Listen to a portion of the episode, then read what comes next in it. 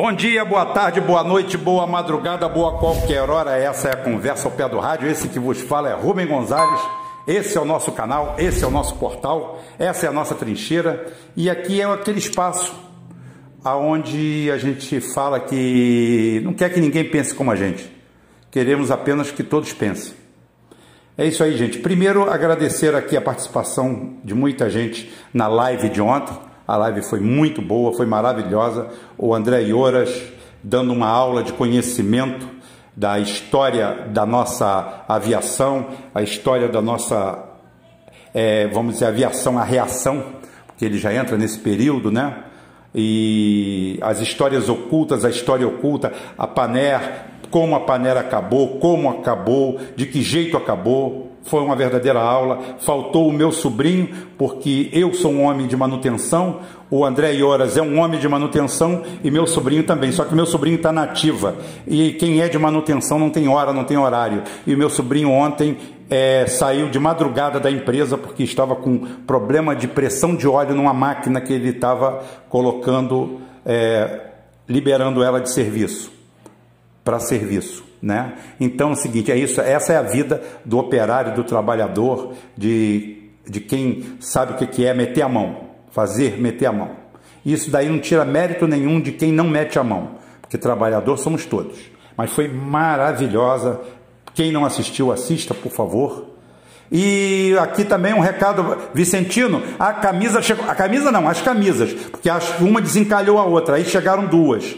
Então, como eu tenho que dar uma camisa para Marcão, meu amigo Marcão do vôlei, tá? que está sempre escutando a gente aqui, é...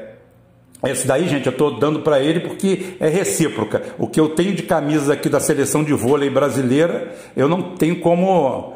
Todas as camisas da seleção de vôlei eu já ganhei. Short, camisa. Então, o mínimo que eu tenho que fazer é dar para ele uma camisa do, do, do, do portal aqui. E, gente, Camisas estão em oferta, oferta que nós fizemos para o pessoal ter acesso, R$ reais com envio. Você entra, entra aqui no link, deposita R$ reais, vai receber na sua casa sem nenhuma despesa a mais. É uma, é uma lingada só de camisa, só uma quantidade de camisa, não vai ser repetida essa arte, tá excelente, muito bem feita, muito bem impressa, bonita, camisa de malha, preta como deve ser a nossa daqui, tranquila, negritude total, escuridão. então é o seguinte, esse daí é o papo para dar para essas camisas aí, tá bom? E dito isto, passado isto, falado sobre tudo isso, é, vamos hoje a, ao tema de hoje. Hoje não, não é que tenha tema. Hoje eu conversando ontem com meu amigo Gustavo, e hoje eu vou fazer uma homenagem, não. Homenagem é coisa, pelo amor de Deus. Eu vou fazer é, uma lembrança. Uma lembrança aqui, eu vou falar de um assunto que me é muito caro, que eu sinto orgulho demais, e ao mesmo tempo que eu sinto orgulho, sinto pena, sofro quando toco nesse assunto, que é sobre a Petrobras. Então esse programa aqui hoje, hoje, ele é dedicado principalmente a uma figura ímpar desse país aqui, que é o Paulo César Ribeiro Lima. Paulo César Ribeiro Lima, para quem está mais afeito a, a esse campo aqui nosso trabalhista, é o Paulão, Paulão da Petrobras, trabalhou 16 anos na Petrobras, atuou no desenvolvimento de tecnologia para exploração e produção de petróleo em águas profundas e depois atuou como consultor legislativo da Câmara, tá? Ele participou ativamente no processo legislativo para os novos marcos legais do pré-sal, dos royalties, para educação e saúde, dos biocombustíveis, do setor elétrico e do setor mineral. É um cara que sempre pensou no Brasil e nunca, em momento algum, ele deixou de ser petroleiro. É, petroleiro é uma coisa especial, só quem foi petroleiro Quer dizer, ninguém nunca foi petroleiro. Quem passa a ser petroleiro não deixa de ser petroleiro nunca. E esse daí é o maior orgulho que eu carrego. Como o maior orgulho que eu tenho é ter trabalhado 26 anos na Petrobras. Orgulho que eu tenho de ter trabalhado 16 anos offshore. Orgulho de eu ter entrado naquela empresa carregando saco nas costas, empurrando tubo e ter ido galgando degrau a degrau, cheguei a gerenciar contrato, fiscalizar contrato, sair como técnico de manutenção. Saí não, ainda estou na empresa, tenho uma ligação com a empresa, existe uma ação na justiça. No desenvolver do programa aqui tem coisa que é segredo de justiça, não posso falar, mas é sobre isso. E para isso, você tem que entender o que é a Petrobras, mais ou menos. Petrobras, como todo mundo sabe, né? Petróleo Brasileiro SA, é uma empresa criada por Getúlio Vargas em 3 de outubro de 53. É uma senhora que está com acabou de fazer 67 anos. 67 anos bem vividos, mal vividos e muito sofridos. A Petrobras manteve o monopólio estatal do petróleo até 1997, na sua plenitude. E daí para cá foi aberto todo o refino, se não me engano, vai até 95. Mas aí acontecem alguns fenômenos que eu previ a vida inteira. Pode ficar tranquilo, gente, que não vai haver nenhuma refinaria montada por nenhuma empresa de fora. Por quê, Rubem? Olha, eu respondo, o Paulão responde: uma refinaria leva 50 anos para se pagar. E ninguém quer investir num país que é uma sesmaria, que é uma fazendola longe, porque o Brasil é isso, é uma sesmaria de alguém. As pessoas vêm aqui para tirar proveito. O cara vai investir na Austrália, na Nova Zelândia, no Japão, na Europa, aonde os governos dos países exigem contrapartidas. Aqui não, aqui é só exploração. Aqui somos destruídos, saqueados e pronto. E está aí.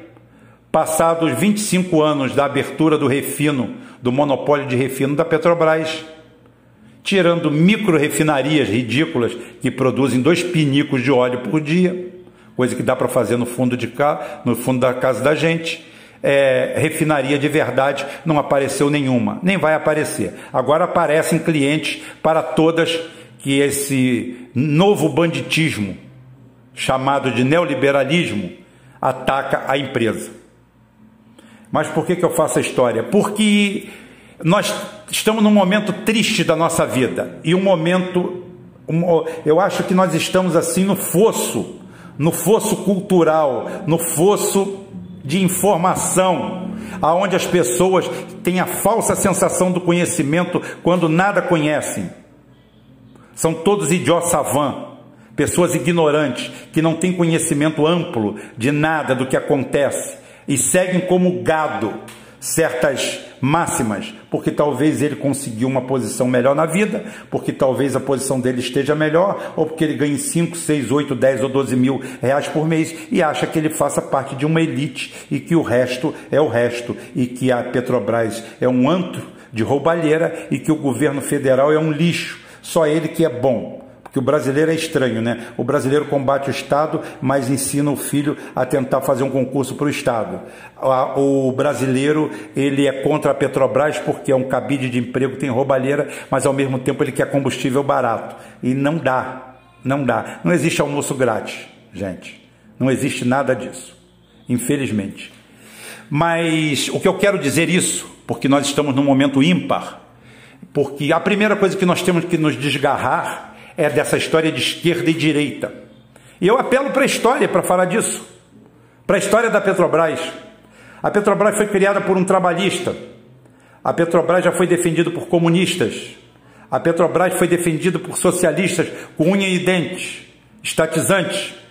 E foi defendida com unhas e dentes por militares de direita o anacrônico na história da Petrobras e que ela une as pessoas em torno de um bem comum que é o país é exatamente isso. A Petrobras é criada pelo trabalhista getulista em 53 e eis que depois disso ninguém investiu mais, ninguém a transformou mais, ninguém a elevou mais do que o triunvirato gaúcho, os três generais gaúchos, Arthur da Costa e Silva, Henrique Garrastazu Azul Médici e Ernesto Geisel, o maior de todos. Porque Ernesto Geisel, além de ser presidente do Brasil, foi presidente da empresa na gestão anterior de Médici. E foi aí que a Petrobras criou a sua maioridade, porque eu costumo dizer que o Brasil saiu da idade da pedra com a CSN e o Brasil ingressa no século XX finalmente com a Petrobras. É a liberdade, porque energia é liberdade. E estrategistas como eram e nacionalistas como eram esses generais, em que pese ou que possa pesar qualquer outro viés político, esse vai na frente de tudo. Eles tinham a energia como a fonte, a base de tudo, é que é a, puta realidade. Ou você acha que o norte quer esse cone, esse funil sul, aqui, que vai de Brasil a Venezuela, 450 milhões de almas, que pouco importam para eles, contanto que tenham 10 milhões para servi-los, e para quem eles dão um green cardzinho para mandarem aqui, o que eles querem aqui são nossas riquezas. É tudo que nós temos e tudo que nós podemos produzir. E com a Petrobras não é diferente. A Petrobras vem e cria sua maioridade exatamente no governo Geisel. Ela dá um salto de qualidade. Ela descobre a bacia de Campos. A bacia de Campos é descobrida em prospecções em 74 e efetivamente no, no campo de Garoupa, em 1977, a Petrobras se torna realidade, porque o petróleo é uma é um, um mineral, tá? é uma exploração mineral, é, que atende a certas particularidades. Uma delas, a principal dela, é que você precisa de uma rocha trapeadora para criar um. O petróleo não é fácil. O petróleo é aquele desenho que tem, um, tem uma cisterna de petróleo lá embaixo. Aquilo não existe, gente. Aquilo não existe, tá? Aquilo é uma rocha porosa, chamada de rocha trapeadora. Ali dentro tem água, gás, água extremamente salgada, gás, o petróleo e rocha. Você é obrigado a fazer uma explosão lá embaixo para isso. Isso aí é um, é um dado técnico, eu não vou me aprofundar nisso. Então não existe petróleo fácil. E no Brasil, para piorar, ele é em alto mar. E para isso você precisa de tecnologia. E em 77 a gente começa a fazer isso. E depois a gente entra na pujança. A gente começa a abrir novos campos, Bacia de Campos, Polo Nordeste da Bacia de Campos, Marlim e, por último, as águas profundas. Outros campos, é claro, mas eu estou fazendo grandezas. Bacia de Santos e águas profundas, águas ultra profundas, o pré-sal, que já era conhecido, mas não havia tecnologia para exploração. E a Petrobras vem fazendo essa evolução até Principalmente ela faz uma evolução muito rápida nesse primeiro período, porque o Geisel foi pego com as calças na mão por dois choques do petróleo. Ele entra pegando um choque do petróleo e sai na cara de outro.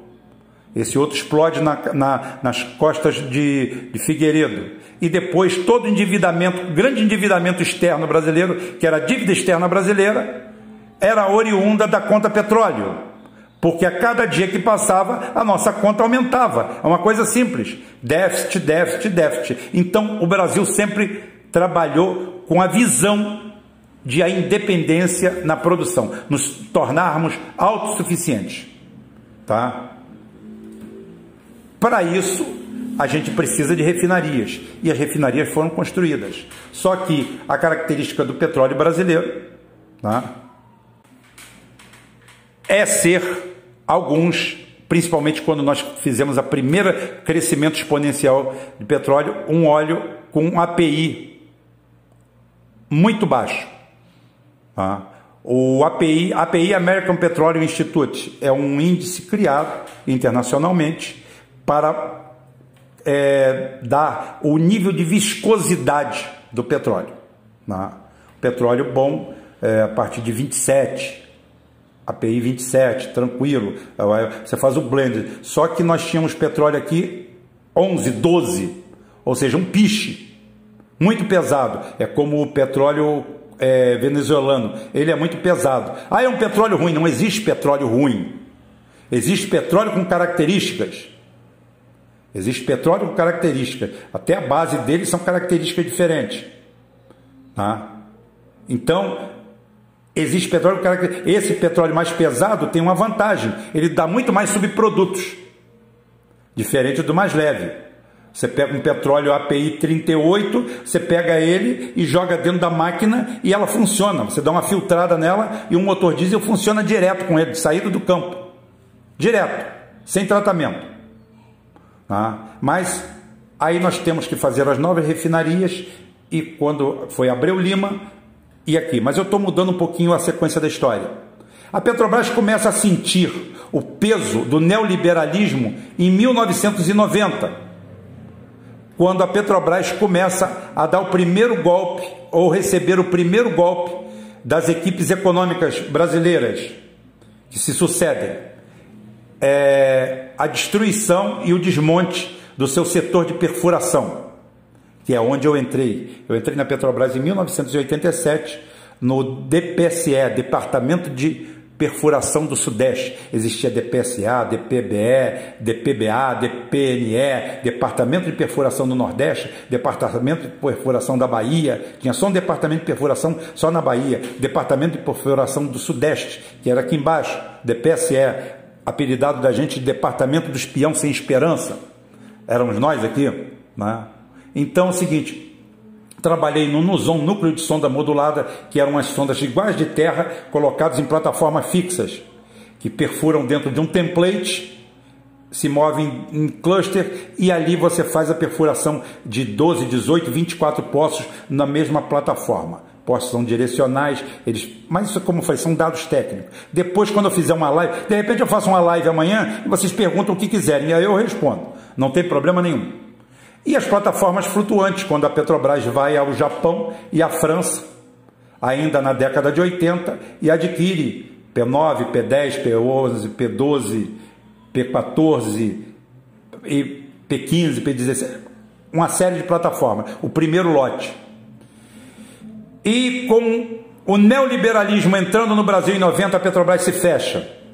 Começa a encolher, apesar da gente conseguir aumentar a produção contra tudo e contra todos. A Petrobras começa a aumentar a produção. Eu entrei em 87 e, para quem não sabe, eu fiquei 15 anos como sendo dos funcionários mais novos, a leva de funcionários mais novos, porque a Petrobras não abria concurso. A Petrobras foi encolhendo, encolhendo, encolhendo, tá? A ponto que nós chegamos a ter, acho que 25 mil funcionários. Hoje está na faixa de 46, já chegamos a ser 60 e poucos mil. E eles começam destruindo a perfuração terceirizando, terceirizando. A Petrobras começa a, so, a sofrer um processo de terceirização interna, uma privatização branca violenta. Violenta. Governo Fernando Henrique Cardoso, entreguismo geral. Entreguismo, entreguismo, entreguismo, compra de novas unidades superfaturadas. A história da P36, que eu já falei que um dia eu vou contar aqui só a história da P36. Muita gente envolvida até o pescoço, muita lama, muita podridão muita marítima, muita propina, muita casa na Barra, muita mansão em Miami, muita festa. Portanto, é, não foi o PT que criou a corrupção na Petrobras, mas soube mantê-la bem. Lula entra, dá um novo alento à Petrobras, investe pesado no pré-sal, dá sorte que o preço do petróleo dispara, commodity dispara, fica muito bom, muito favorável para ele mas comete o erro crasso de entupir a empresa de políticos, políticos, politiqueiros de partidos, de partidos aliados, que ninguém quer entrar na Petrobras, salvo quem é petroleiro de sangue como eu, como Paulão e outros mais, é claro, não posso citar o nome de todos aqui que quer alguma coisa além dali de dentro do que roubar e se locupletar. Só para imaginar aqueles parasitas bandidos que roubaram a Petrobras no governo Lula é, e Dilma, eles ganhavam em torno de 50 mil dólares por mês. Salário inimaginável para um técnico médio, um engenheiro médio da Petrobras por ano. Eles ganhavam por mês. Tá? Então, só para vocês verem a desgraça, a tragédia que era, que nós tínhamos lá. Criamos isso aí, foi um grande problema. Mas aí vem a tragédia das tragédias, que é o governo Dilma. Governo Dilma que aceita tudo, aceita inclusive toda. Para o governo Dilma, a gente tem que abrir um parênteses especial. a Lava Jato. A Lava Jato é uma criação com o beneplácito da Dilma e do Zé Cardoso para perseguir os lulistas do governo e destruir a empresa. E para isso ela coloca Graça Foster, que não poderia nem assumir a presidência da empresa, porque ela era esposa de um executivo de uma empresa sócia da Shell. E as duas conseguem o inimaginável, elas destroem a Petrobras, corroem a Petrobras por dentro a Dilma chega a assumir, em 2015, o prejuízo de 21 bilhões de reais, tá? 21 bilhões de reais. 21 reais não, 21 foi para 80, foi, é, 2015, 34 bilhões de reais. Porque assumiu aceitou como verdadeiras todas as hipóteses de corrupção que foram feitas pela Lava Jato, que não foi desenvolvida por técnicos, por especialistas. Foi tudo no chutômetro e ela aceitou tranquilamente, incorporou esse prejuízo à empresa, botou o preço do, da ação da Petrobras a 10% do seu valor. George Soros e Caterva e sua turma entraram aqui, saquearam o país, fizeram bilhões de dólares. A Lava Jato é uma obra de Dilma Rousseff. Amando de quem não sei. Manda perguntem a ela. Perguntem a ela por que é que ela bancou subsídios com chancela do Palácio do Planalto para autossabotagem do Não Vai Ter Copa em 2013. Por que é que a Rosa Weber, que jogava cartas com ela, se alguém joga carta com você a madrugada inteira, tem que ser íntima sua. Por que, que a Rosa Weber quando foi dar o, a sua sentença na, naquele processo do mensalão, disse que condenava o Zé Dirceu não por prova. Não estou aqui para defender o Zé Dirceu, não, está longe de ser santinho. É um belo de um idiota também e é vítima da merda que ele fez. Tá? Ele e, e seu amigo particular, que eu não vou citar o nome, ou se eu me apunhar, eu cito. Tá? Também não tem esse negócio, não que ia é, condená-lo porque a literatura assim lhe permitia. Uma obra típica desse borra-bostas, canalha e ladrão do Sérgio Moro. Um sujeito, um ignorante, um boçal, um inculto, um rábula de quinta categoria, que, no entanto, foi colocado em 95 pela janela pro, pra, como juiz federal, porque aquilo não tem capacidade para passar num concurso para gari, sem desmerecer os garis, mas ele não tem condições de passar por um concurso de gari, ele passou para juiz federal com oito meses de formado. Nem os dois anos, porque o edital dele não exigia isso.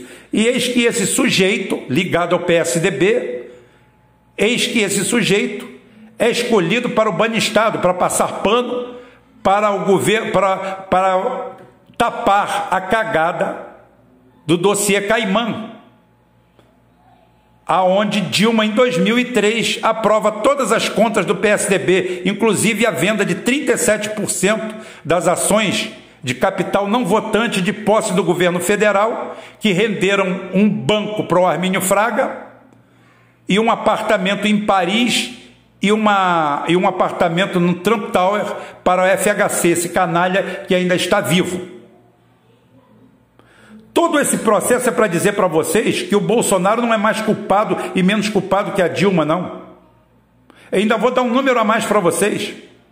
O Temer, corrupto do jeito que é, salvou o Brasil. Porque a dona Dilma estava querendo dar todo o poder à juristocracia, isso depois de ter dado dinheiro para Boulos, para esse outro canalha que está aí, que veio fazer primavera tupiniquim aqui, vieram destruir o Brasil, vieram fuder com o Brasil, a troco de não vai ter Copa, ainda tem gente se iludindo com esse tipo de rato. Essa turma faz tudo isso aí, e isso desemboca no governo Temer, que ainda segura a onda, mesmo com corrupção, consegue brecar a Lava Jato, porque a Lava Jato, o processo de juristocracia, era destruir o Brasil de cabo a rabo. E a dona Dilma lavou as mãos porque fazia parte do processo. Aí inventaram uma história que a Lava Jato foi uma investigação de pós de gasolina, é mentira. Uma investigação sobre Lava Jato é mentira. Dois laptops da Petrobras que sumiram, mentira. Pretória, mentira. A Petrobras não tem arquivo fora do sistema. Ninguém guarda arquivos exclusivos dentro de um, de um laptop. Não existe autorização para isso. Nós temos um sistema integrado que, lamentavelmente, também foi invadido por terceirizados. Nosso setor, nosso CPD passou a ser gerenciado, antes era só funcionário de carreira, passou nesse processo de terceirização branca, tudo isso aí desencadeou nas refinarias Abreu Lima, com Perge, que é aqui na minha cidade, que se gasta dinheiro até hoje e ainda não produziu nada, a não ser escândalos. Lula deixa isso aí cair na mão de Eduardo Cunha, da turma toda, e virou um filé, porque afinal, quem roubava a empresa desde sempre era o pessoal do PSDB, e o pessoal do PT se aliou a essa turma para também continuar roubando e pegando a menor parte. Burros estavam com o poder na mão, ainda distribuíram o poder principal para os outros. E assim cai a Petrobras, saqueiam a Petrobras e a Petrobras hoje, apesar de produzir mais de 2 milhões de barris de petróleo por dia, está aí na mão dessa turma. Hoje o nosso principal, o presidente, o CEO, é o tal do Roberto Castelo Branco, um canalha da pior espécie, economista brasileiro, que foi nomeado pelo Paulo Guedes, tá? E que simplesmente vem de. Você imagina o cara dirigir o Flamengo e falar assim: olha só, eu quero dizer que eu sou o novo diretor do Flamengo ou do Corinthians, não vou nem citar o meu time. Tá? Vou citar dois times de massa. Olha, eu vim aqui, mas eu quero dizer para vocês que eu gosto de basquete. Eu não, eu odeio futebol. Eu vou vender os craques do Flamengo, vou contratar jogadores do Olaria e do São Cristóvão, tá? Vou acabar com as divisões de base. O que você faria como torcedor? Bem, é isso aí que é o Castelo Branco. É um filho da puta que vive de mamar nas tetas da empresa. Aí, negociata demais. É mais um Chicago Boy da quadrilha desse Paulo Guedes. Que o cara odeia empresa estatal. Você imagina um cara que odeia futebol dirigindo futebol. Você imagina um cara que odeia basquete dirigindo um time de basquete. Qual solução que você vai ter para isso? O cara está entrando para destruir a empresa. E agora apareceram clientes para tudo. Mas, porém, todavia, todavia, contudo, no entanto, nada é tão ruim que não possa piorar. Essa quadrilha, essa gangue liderada pelo Paulo Guedes, o cara tem 70 anos, já está mais perto da sepultura do que outra coisa e ainda está pensando em como saquear o Brasil pelos próximos 30 anos. Eles estão arrecadando 35 bilhões, vendendo tudo da empresa, refinaria, terminais, dutos, né, Paulão? Tá? Vendendo tudo. Aí eu falo assim: não, tudo bem, porque. Vamos fazer o que com esse dinheiro? Vamos distribuir ele em dividendos 60% dos dividendos da Petrobras vai para Wall Street. É por isso que eles colocam um presidente que é um Chicago Boy, um canalha, canalha, canalha, bandido, bandido, que vem tomar conta da empresa, saquear a mesma e destruir ela com método e critério. Venda de campos, venda de campos começou com a Dilma, tá? A Dilma começa entregando pré-sal.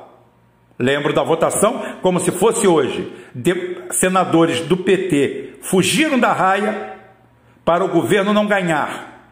Fez um acordão, sempre acordão, sempre tragédia. Tudo que emana de Dilma fede. Começando pela aprovação de contas do PSDB em 2002 quando houve roubalheira, pilhagem explícita, apagão, essa mulher que veio aí com conhecimento, ninguém sabe de nada, porque essa mulher não é especialista em porra nenhuma, em nada. A única coisa que ela montou na vida, que ela tentou gerir, foi uma loja de 1,99 e quebrou. Ela começa no PDT, bancando o PDT, junto com Carlos, o marido dela, que todos dois foram estranhamente presos e todos dois estranhamente. Tem muito, tem muita gente da época da repressão que tem nariz torcido contra eles, que sabe de coisa demais. E essa mulher, que é insensada aí por muitos, vem e acaba fazendo isso aí. Hoje a história, a triste história da Petrobras é isso. Todo o seu patrimônio está sendo dilapidado para pagar dividendos de um período onde a empresa tem prejuízo.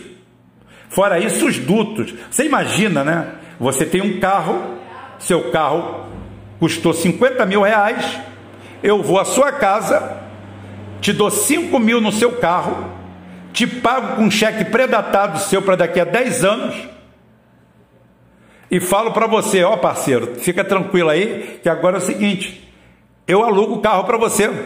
É mesmo? Que legal. Quanto? 5 mil por mês, tá bom? Porra, que negoção, cara. Ah, gostei de você. Aí, somos amigos agora. Você vê só, o carro valia 50 mil, te vendi por 5, recebi em dinheiro meu mesmo, que eu não sei se eu vou receber um dia, porque é moeda podre. E eu ainda vou ter que te pagar 5 mil por mês para usar o meu carro, que era meu. Cara, que negócio bom! É esse o negócio da venda de dutos, da venda de terminais da Petrobras. Bilhões e bilhões e bilhões e bilhões de dólares, fora o fator tempo, que dentro da indústria tem um valor significativo. Tá? Tudo isso entregue de mão beijada, refinarias, tudo, tudo, tudo, tudo, tudo. Essa gente não pode ser só fuzilada. Essa gente precisa de mais coisa do que isso. Esse pessoal tem que pegar prisão perpétua, passar dieta de 300 calorias e trabalhar no sol, sem direito a protetor solar. Rubens é desumano. Desumano é o que esses caras fazem. Esses caras são desumanos. Esses caras são canalhas. Você botar para presidir uma Petrobras, um economista, um Chicago boy que tem compromisso, que odeia estatal. Quem tem que dirigir estatal é quem ama estatal. Quem tinha que dirigir a, a Petrobras era um Paulo César. Ele que tinha que ser o Paulo, que tinha que ser presidente da Petrobras. É quem faz aquilo que ama, que gosta. Como os técnicos de futebol, voltando para a analogia do futebol. Agora você bota um cara que odeia futebol, que quer acabar com o futebol, fechar o futebol, e você bota ele para dirigir, você sabe qual vai ser o destino do seu time. E para te dizer uma coisa, a Petrobras, depois que foi destruída pela Dilma, e entrou essa bandidagem aí para acabar com ela, como eu falei, se você quer gasolina barata, esquece. Não é com a Petrobras privatizada que tu vai ter gasolina barata. Você está fudido. Você está fudido. Tá? Depois disso tudo, a Petrobras parou de investir no mercado interno. A Petrobras chegou a fazer 28% do mercado interno. Milhões de desempregados no efeito cascata estão desempregados por causa da Petrobras. Até o cara que trabalha no mercadinho, na padaria perto da sua casa, ele está desempregado por causa do efeito Petrobras. Porque empregados terceirizados da Petrobras pararam de comprar pão, pararam de consumir e ainda viraram concorrentes de mão de obra. É essa história que nós temos, essa tragédia que nós temos. Eu tenho muita coisa para falar da Petrobras. Talvez eu faça live amanhã para complementar isso aqui. Isso daqui, como eu falei, é uma lembrança para o Paulo César. Paulo César Ribeiro Lima, como já falei, um homem que tem petróleo nas veias, como eu também tenho. Eu quero dizer para vocês que eu sou técnico de manutenção. Entrei na Petrobras, tudo que eu sou, tudo que eu tenho, principalmente como ser humano, tudo eu devo à Petrobras. Devo sim, eu dei meu trabalho, mas recebi muito em troca. E eu quero dizer para vocês, quem não conhece, um trabalho em equipe. O Paulo César, por exemplo, ele é doutor em engenharia, mas chega um momento quando você trabalha em desenvolvimento, você trabalha em projeto, todo mundo ali dentro é petroleiro. O eletricista, o mecânico, o instrumentista, todos eles, todo mundo é petroleiro. Você começa a falar uma língua única. É uma língua única, é um linguajar único, é um som único, é uma vida única, são termos únicos. A gente sabe o que está falando. Quem olha de fora pensa que a gente está falando em outra língua. E é a nossa língua, é a língua do petroleiro, é a língua de quem ama a Petrobras, quem tem amor por aquilo. Ah, porque vocês ganhavam bem, vocês não estão por fora. A Petrobras não paga salário nenhum. Paga salário bom é assessor parlamentar, lá. Não estou falando, não estou falando o, o Paulão, não, que o Paulão entrou como entrou por concurso para lá, tá? Eu estou falando os assessores que tem por aí, que são indicados, QI, assessor de prefeiturinha, dono de empresinha, essa turma que anda. Não é a gente que anda com três Hilux na garagem, não. A gente gosta daquilo, a gente ama aquilo, a gente faz aquilo por amor. A gente, a gente sempre quer um salário melhor, a gente quer uma gratificação maior, a gente quer ser reconhecido pelo nosso trabalho. É por isso. É esse o amor que a gente tem o dinheiro lá dentro. Para dar uma vida melhor para a nossa família, para viver melhor, mas dentro do nosso trabalho, tendo honra tá? e graça daquilo. Tem bandido no meio? Tem bandido em todo lugar. Tem ladrão no meio? Tem ladrão em todo lugar. Agora, todos os ladrões que tiveram na Petrobras de grande envergadura, todos eles estavam ligados a políticos. E foi aí que a empresa começou a se arrebentar com esse bandido que está lá agora, promovendo esse desmanche. Mais uma vez, como eu falei, Paulão, espero.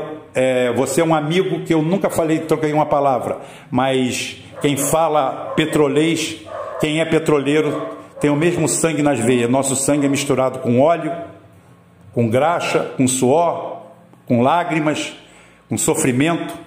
Só a gente sabe o que a gente passa, o que a gente passou e o envolvimento que a gente tem com aquilo. Tenho orgulho de ter participado de uma forma ou de outra da perfuração de mais de 50 poços, metendo a mão, fazendo de tudo, carregando saco, batendo chave flutuante na boca da mesa, jogando cunha, puxando tubo, descendo em rebocador, amarrando tubo, subindo, desmontando motor, montando motor, desmontando guindaste, montando guindaste montando guincho de, de, de perfuração, desmontando guincho de ancoragem, fazendo o que precisa, consertando a geladeira do refeitório, não importa, tudo é um trabalho só, tudo é a mesma coisa, tudo é o mesmo carinho, tudo é o mesmo amor. Hoje, quando as pessoas falam, muitas pessoas me elogiam, falam que eu sei de muita coisa. Ô, Rubem, você sabe desse assunto, sabe desse assunto, sabe desse assunto? Onde você aprendeu tudo isso? Eu aprendi na vida mas aprendi na Petrobras. A Petrobras é que ensina a gente a fazer isso. Todo mundo deveria, ao invés de servir o quartel, servir a Petrobras. Se todo brasileiro servisse a Petrobras durante um ano, ele ia ter outra visão do Brasil, ia ter outra visão do que é a empresa estatal, teria outra visão do mundo. Então, serviço petroleiro obrigatório de hoje em diante, ou eletricitário, ou qualquer coisa, porque temos outras estatais maravilhosas também. É isso que a gente precisa e eu já falei demais, mas o Paulão merece. Paulo, um abraço e principalmente também Gustavo. Gustavo, foi você que falou comigo, falamos, tratamos isso aqui, eu faria isso. Não entrei tecnicamente em nada, mas esse desabafo. A Petrobras é nossa, o petróleo é nosso hoje e sempre. E ninguém vai mudar isso. E eu vou, amanhã eu faço uma live sobre isso aí. Até amanhã, se Deus quiser, e Ele vai querer. Fui!